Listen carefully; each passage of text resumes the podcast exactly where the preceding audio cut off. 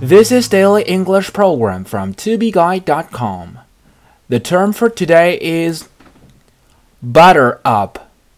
Butter is spelled B U T T E R.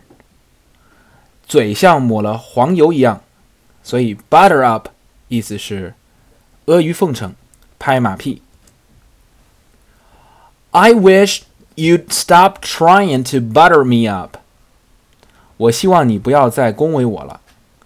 I wish you'd stop trying to butter me up.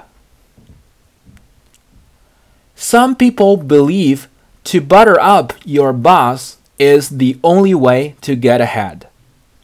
一些人相信得到晋升唯一的方式是拍老板的马屁。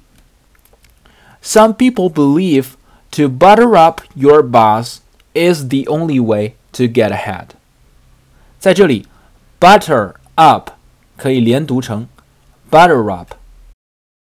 听了这两个例句，我们知道 butter up 这个短语既可以这样用 butter someone up，也可以这样用 butter up someone。Hey, Mike, you are so good at physics.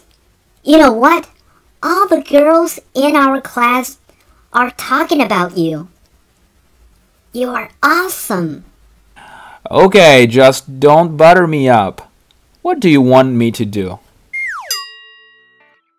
For more video series of my show, please check out my website at tubeguy.com or follow us on WeChat.